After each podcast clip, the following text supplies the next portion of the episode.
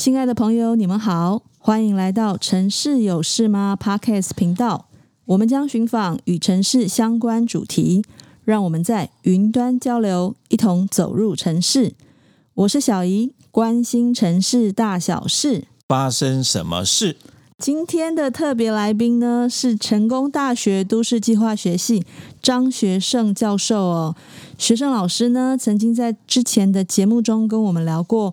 洪灾防范跟绿色能源发展哦，都是很精彩的分享啊。那今年二零二一年台湾健康城市暨高龄友善城市的评选刚出炉哦。那我知道学善老师是担任这一届的评选委员哦，赶快邀请他来。那很开心呢，老师今天能来节目中跟我们分享他的。第一手资讯哦，学长老师可以先请您为我们介绍一下这个国民健康署举办的台湾健康城市暨高龄友善城市的评选比赛吗？好，谢谢小姨哈。这次的健康城市暨高龄友善城市啊，是我近年参与过有关城市竞赛，我觉得非常成功而且印象深刻的一个比赛哈。除了评选的过程是很严谨，然后整个设计很完整以外哈，我想各县市很积极的参与。是很关键的重点。那今年我看到资料，总共参与的提案呢，其实高达三百五十九件哈，来进行竞赛。那也经过了三个阶段的评选后呢。最后呢，有四十几个单位获奖，过程很激烈哈。那我个人是参与有关城市韧性与创新这个奖项哈。那我谢谢今天的安排，我想有这个机会来跟各位分享讨论一下，其中有四个获奖的案例哈，我觉得非常精彩，值得跟大家来分享。哦，太棒了！老师可以来说一下您觉得特别有意思的案例吗？我第一个印象很深刻。希望跟各位介绍的是桃园市水利局的一个案子啊，这个案子的名称叫做文清水源水资源回收中心。嗯，从都市计划来讲，我们知道都市的发展中呢，公共设施是非常重要的啊，在都市计划法第四章都在说明公共设施的设置。一般我们对于公共设施啊，也可以很简要的把它分成民众喜欢的跟民众不喜欢的。两大类公共设施，没错没错，最讨厌就是焚化炉了吧？是是，类似这样哈，所以这一类民众讨厌的，通常我们称作邻避性设施。那在这个案例中呢，其实蛮精彩的，就是如何把这种邻避性的设施翻转，把它不受欢迎的一个情况呢，变成是跟社区发展融合，变成是一个社区喜欢的意邻设施。我想这个是一个很棒的设计，也是很好的一个概念。这个计划啊，它。它是在桃园龟山区，哈，在桃园机场捷运 A 七站的附近。那首先第一个这个设施呢，在新建之前，他们就开始举办了一个票选命名的设计活动。其实里面反映的就是一个设施的设置呢，跟当地社区共同参与以及资讯透明的一个过程。哦，这个有别于过去常常是产生了不同意见、不同看法，甚至抗争之后，再开始举办各项说明会。显然呢，这个是有一个超前布局的一个思维哈。嗯，透过命名的活动呢，其实让资讯公开，让民众更了解这个设施的内涵跟可能的需求哈。是，所以我觉得这个是它起步中很棒的一点。第二个是它透过了很好的规划设计，它虽然是一个水资源的回收中心，也可以说就是一个污水处理的一个一个设施啊。不过呢，它在把整个设施的设计呢是地下化了，所以在地面上其实看到的是公园。地面上看到的人是民众可以散步哈，绿油油的一片哈的一个公园系统。嗯，那我们去呃参观的当天呢，其实也看到一些民众哈，包含妈妈带着刚出生的小朋友哈，在这边散步啊，休闲哈，很舒服的环境啊。对，很舒服的环境。透过这个方式呢，来使得这种设施呢变成跟社区是共融。社区活动需求的设施。嗯，第三个是我看到这个设施呢，它也设置了一些 LID 的示范教育。所谓的 LID 是我们一般称的第一冲击开发的概念。它把一些过去呢，我们希望开发过程中对于洪水影响的一些设计可能性，包含雨水桶啊、树箱啊、生态滞洪的单元啊、绿屋顶啊、透水铺面啊。等等的这些设施呢，都在这个场域的周边呢，做了一些实验性的示范。然后同时呢，透过这些设施跟周边的栖地来形成富裕的功能。透过这些栖地的设置，透过一些绿基盘的设置，哈，也能够回应一定的我们现在谈的固碳、低碳的一些需求。嗯在设施的顶楼呢，则铺设太阳能板，也回应一些低碳的需求。嗯，所以在这个场域中，其实可以说它也是一个非常完整的环教啊，一些环境示范教育的一个场域啊，所以它也可以吸引部分的一些环境教育的需求呢，在这个场域中发生。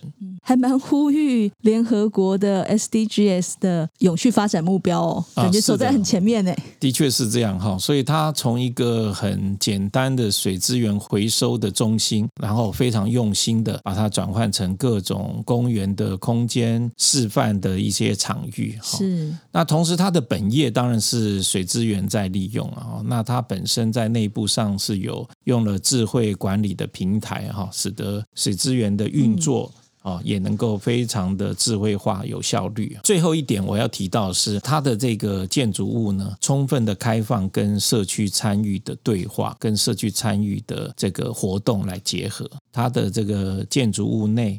也提供了一些讲演的空间哈，可以当做一些民众对于周边环境、栖地跟动物认识的一个课程介绍的一个场域，很好哎，学生都可以去哎。对，我们当天去的时候，其实也看到他们有一些呃这种生态教育的一个课程正在进行。那它旁边也有一些手作的教室哈。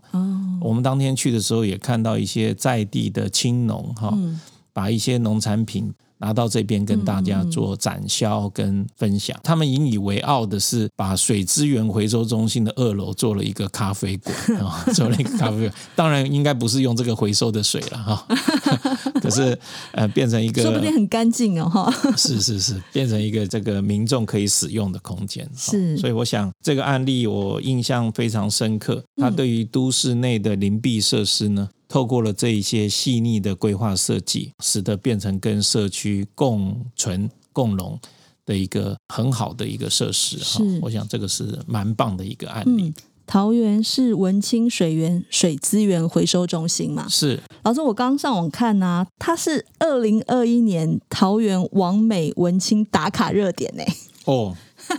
连打家打卡都变成是热点，对，所以是很鼓励，可能已经很多人去了，然后更鼓励呃还没有去过的民众，其实都可以去，可以去参观一下哦。水资源的部分啊，老师是不是还有其他案例要分享？是第二个，我想跟各位介绍的案例是新北水利局的案例。这个案例的内容呢？啊、它的名称是无惧气候变迁，打造智慧防汛及韧性城市。那理念上，我想大家应该不陌生。面对气候变迁的威胁，都市内呢，排水设施的水利工程呢，常常有饱和、用地取得等等的一些挑战跟困难。所以，透过水跟土的合作，来达到多元治水，提升承洪韧性，我想是大家都在努力的方向。不过，在新北呢，可以看到他们是一个全面性、整体性的做法，包含他们从法规面设置了新北市的透水保水的自治条例，规范了建筑物的开发在全国最高的一个透水保水的标准。哈，全国最高哦。对，是的。那同时，是他们对于应用智慧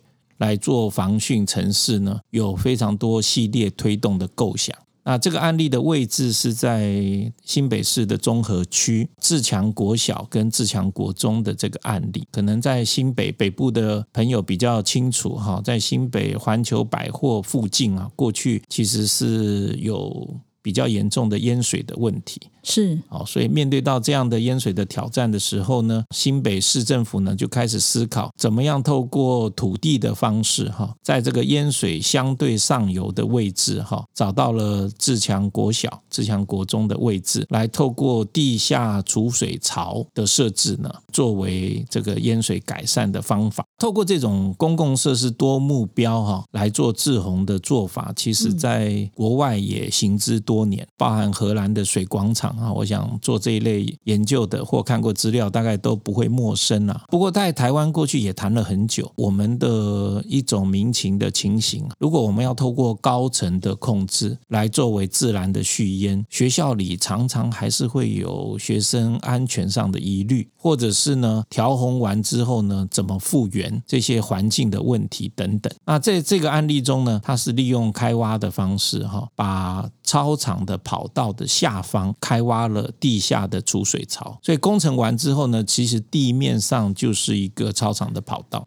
完全看不出地下有这样的设施了。同时，它在地面上呢，包含操场周边的铺面呢，都把它改装成能够具有路渗性的透水铺面。然后呢，在校园的旁边呢，也去设置一些雨水花园，地面水流动的一个雨水花园，再把装在地下储水槽的水呢，尝试来回收利用，把它抽到教室的上方的储水槽，嗯、然后作为冲厕啊的利用哈，来减少水资源的浪费。冲洗厕所，冲洗厕所哈，来达到一些水循环的效果。所以在这个案例中，它可能是从治水的需求出发，不过它在治水的同时，去考量了水资源的再利用，同时去考量了一个雨水花园的一种水环境空间的营造。所以我们讲治水、水资源跟水环境三者在这个场域中呢同步来实现。观念不难，可是它实做的成果，我觉得是蛮棒的，蛮好的，特别。是它是在学校场域的发生，嗯，我想对于学生直接有一种对环境教育的一种功效，跟之前提到的海绵城市的概念有一点像啊。我觉得这个就是标准的海绵城市，嗯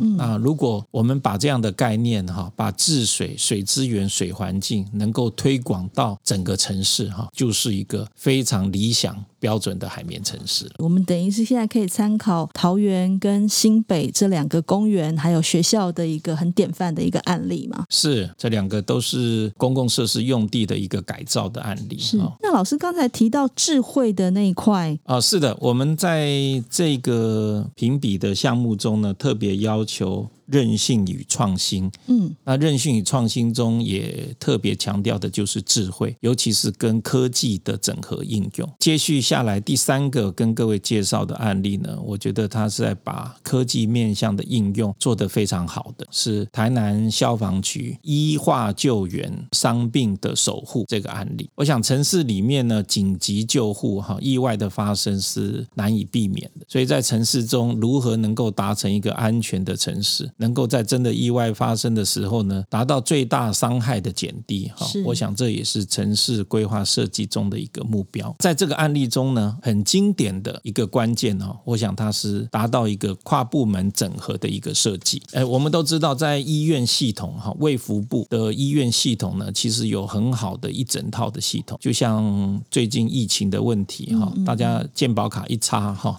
所有的资讯大概都可以理解，然后都可以掌握得到哈，这是一整套的卫福部的资讯系统。再者呢，另外一个是消防署，其实也有整套的救援的系统。就像我们常常事件发生的时候呢，就会拨一一九，对，一一九勤务中心一接到了资讯哈，来电显示系统等等等，也有一整套的一个救援救护的系统。过去呢，这两套系统呢，可以说是分属不同的部会、不同的系统单独存在。那在台南的这个案例中呢，就尝试把这两个系统呢。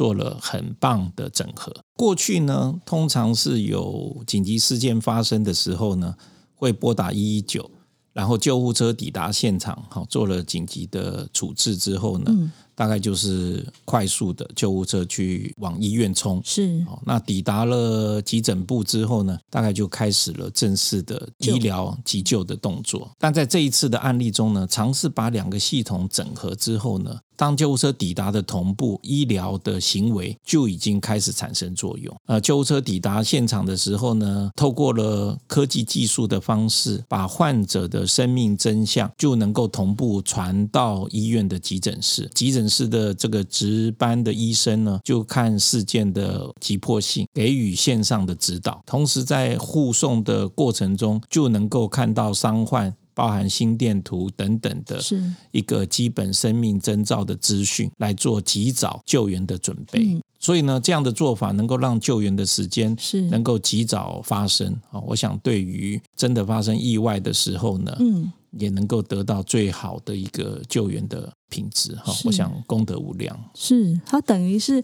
把急救的现场从医院的急诊室提前到。救护车抵达的那一刻开始，就已经先超前部署了。是是，嗯，那这里面关键就刚刚提到的，那他把卫福部的系统、医疗的系统跟消防署的系统能够有一定的资讯的对话，救援同时的生命征兆的资讯，医院也看得到，是就传过去。嗯，是的，那医院同时呢，想要给予的一些处置方式，也能够同步的让这个第一线的。救护员呢，能够得到辅助，哈，能够得到一些帮忙。对，等于抢救那个黄金救援时间嘛，你可能差个几分钟，差个几秒，你真的就救了这个生命了。是是是，哇！我看到他们的统计资料，也确实达到了很好的一个绩效，哈、嗯嗯，我觉得非常的佩服。对，就利用科技做好事哦。是，也非常感恩哈、哦，我们的这个 救援单位哈，跟医疗单位都帮民众做了这么棒的事情。是，台南医救护哦，伤病的守护。是，嗯嗯嗯。那同时，在这个案例中，它另外还有一个我觉得很棒的部分哦，是针对大量伤病的事件。我们知道，大量伤病常常发生的时候呢，现场是会比较混乱的。包含不久前的普悠玛事件哈，瞬间有很多伤患的时候呢，其实会陷入惊慌啊，陷入惊慌，会一团乱哈。那特别以前巴黎的尘爆的事件哈，大概也也是类似的哈。这个案例中，我们也看到他们对于大大量伤病事件的一种超前部署的做法。那他们的设计呢，是用一种哈卷尺哈，好像叫拍拍棒哈，不晓得各位了不了解哈？就是我们我以前骑脚踏车常常用，就是一种卷尺，你拍一下，它从一条直的尺拍了一下，它就会卷起来。对，你的裤管啊，就可以把裤管固定的哈。这种拍拍棒，消防局呢就准备了很多。不同颜色的拍拍棒，这个不同颜色其实代表的是不同伤患严重程度，也就是减伤分类的标准。那不幸已经死亡的，或者是亟待急救的，或者是相对比较轻微的，嗯，哦，有用不同颜色来代表。同时，每一个拍拍棒上面呢，都很巧妙的有一个 QR code 的设计。哦，一扫你其实就可以知道这个病患的一个状况。对。所以他把拍拍棒绑在某病患的手上之后呢，他就会用平板来对 QR code 做扫描。嗯，那平板里面就会建立。这一个 QR code 专属的一些背景资料，是，所以病患如果是清醒的，马上就可以输入他的个人基本资料等等，那建档哈，就可以建档了。那这些档案都是在云端上，这个病患后送到哪一个医院，这个档案都会一直在云端上做记录。伤患的亲属要去找他的时候，哈，要找送到哪个医院啊，做了哪些治疗啊，等等，是这些资讯呢，都能够很好的一个掌握哈。我想这也是。非常棒的系统。对，因为早期变成说，大家好像只能够守着电视，然后拼命打电话，然后可能都觉得说，哎，好像都没有人在理你这样子啊。现在这样子，一方面你可以快速的帮助这个病患，然后一方面担心他的家人也可以很快的去给予协助哦。是，对，本来两套都很完整的系统，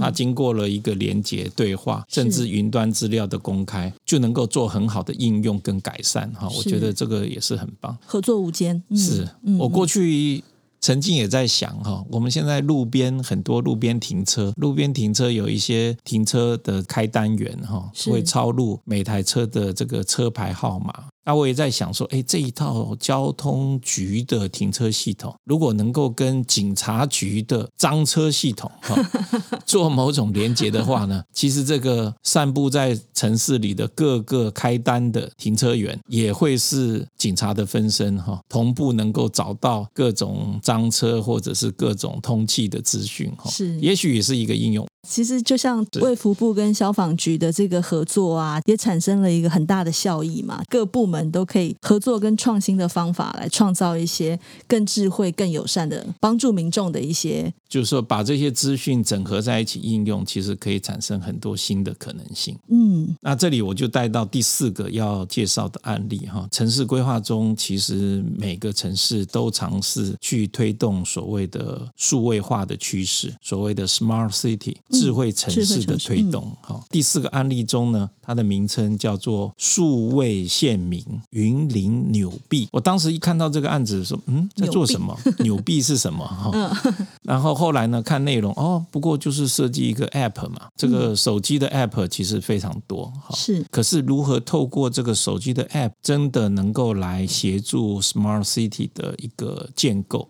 啊，我觉得这个案子其实做得非常的棒啊，做得非常的好。嗯、我们知道，呃，县政资讯哈，常常要提供给县民、提供给居民的时候，并不是太容易啊。包含我们都市计划，其实任何一个计划要进行法定程序前，都要公开展览啊，都要开座谈会、说明会等等。很多同学跟我提过说，过去我们为什么从来都没有听过都市计划公开展览的资讯？是。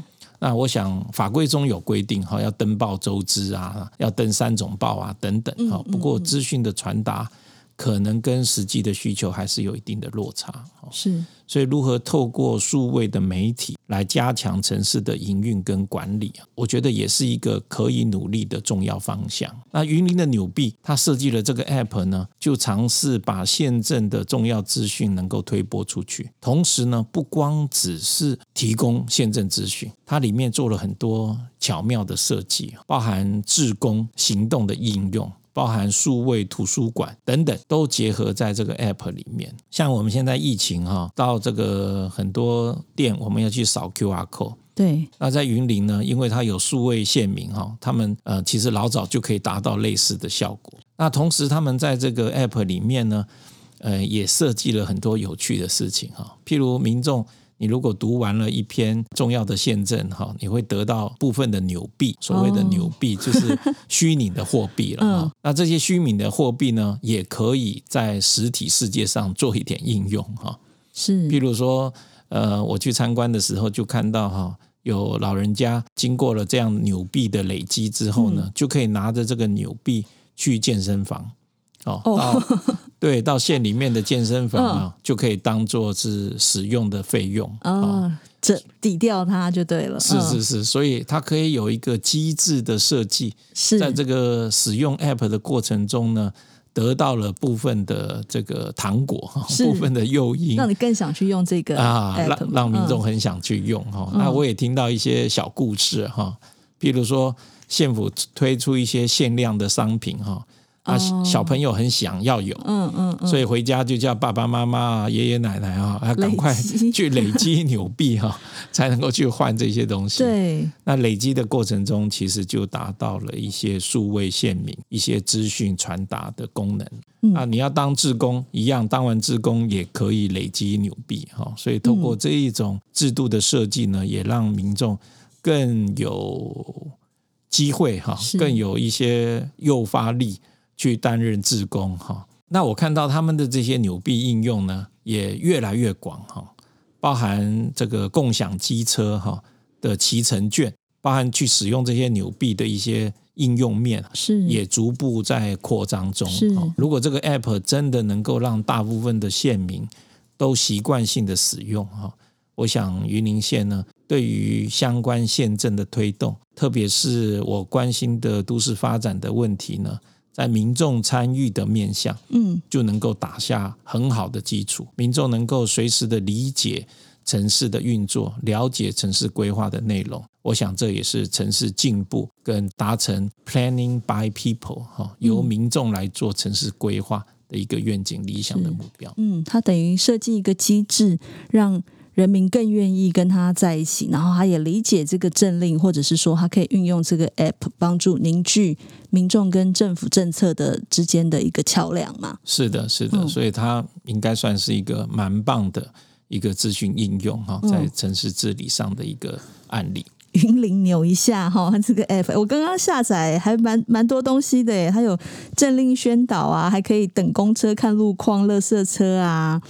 健康啊，或好多哦，是林林总总，他们还不断的在发展中，哦、所以呃，听起来技术上没有太大的困难。是这个 App 的开发其实非常多，是。可是我们的政府单位如果也能够透过一些机制的设计，嗯，然后把这些资讯的应用呢落实在一个城市的经营管理上，哈，我想对于城市幸福面的营造，哈，绝对会有蛮大的效果。老师，您的专业啊，其实有一块很很厉害的，就是韧性城市这一块嘛。那老师刚才也有提到，包含呃水资源啊，或是防洪啊这一些跟韧性有关系的状态。那再加上我们现在世界变化已经越来越快速啊，很多问题包含少子化、高龄化或者都市化，甚至于是气候变迁这样的大问题。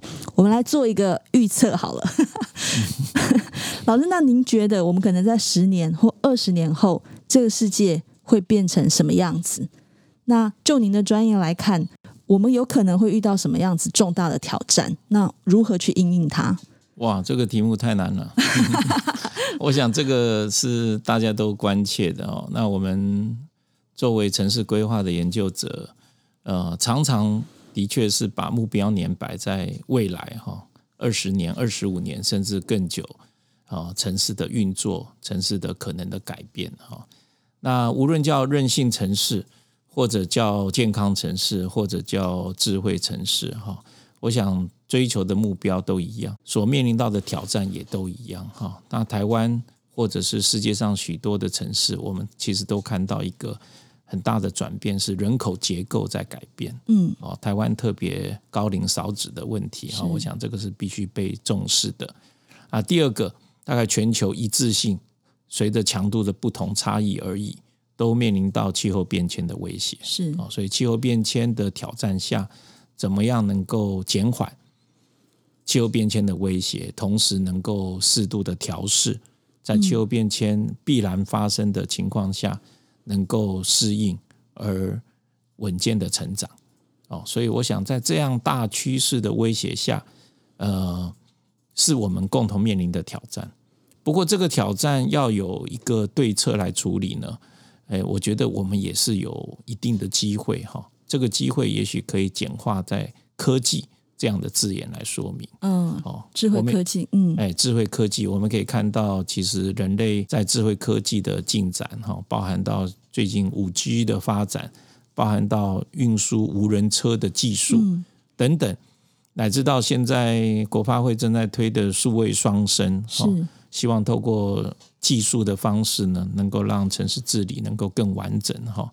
我想这一类技术的发展，都带给我们对应到这些挑战有很大新的机会。嗯，所以对于城市规划者呢，你给我的这么难的问题哈，我觉得很简要的几个大方向哈，一个是必须要掌握变动的趋势。嗯，我们必须要看未来，掌握变动的趋势。第二个，要运用科技技术的可能性，哦，要了解一些新解决对策的方法。嗯，哦，那第三个，我觉得必须要发挥创意设计。是，如果没有创意，没有跟以往不同的思维，恐怕也很难解决已经存在的问题。是，所以透过了创意的设计，大家共同来努力。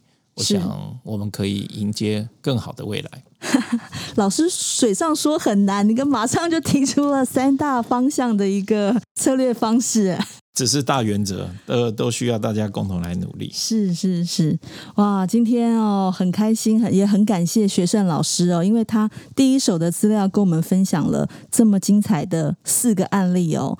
刚才不管老师提到的，包含说 ICT 资讯通讯科技啊，智慧科技，呃，或者是说水跟土的结合，在韧性上跨部门领域的合作。加上刚才老师提到掌握变动、运用科技、创意创新的这三大面向的策略。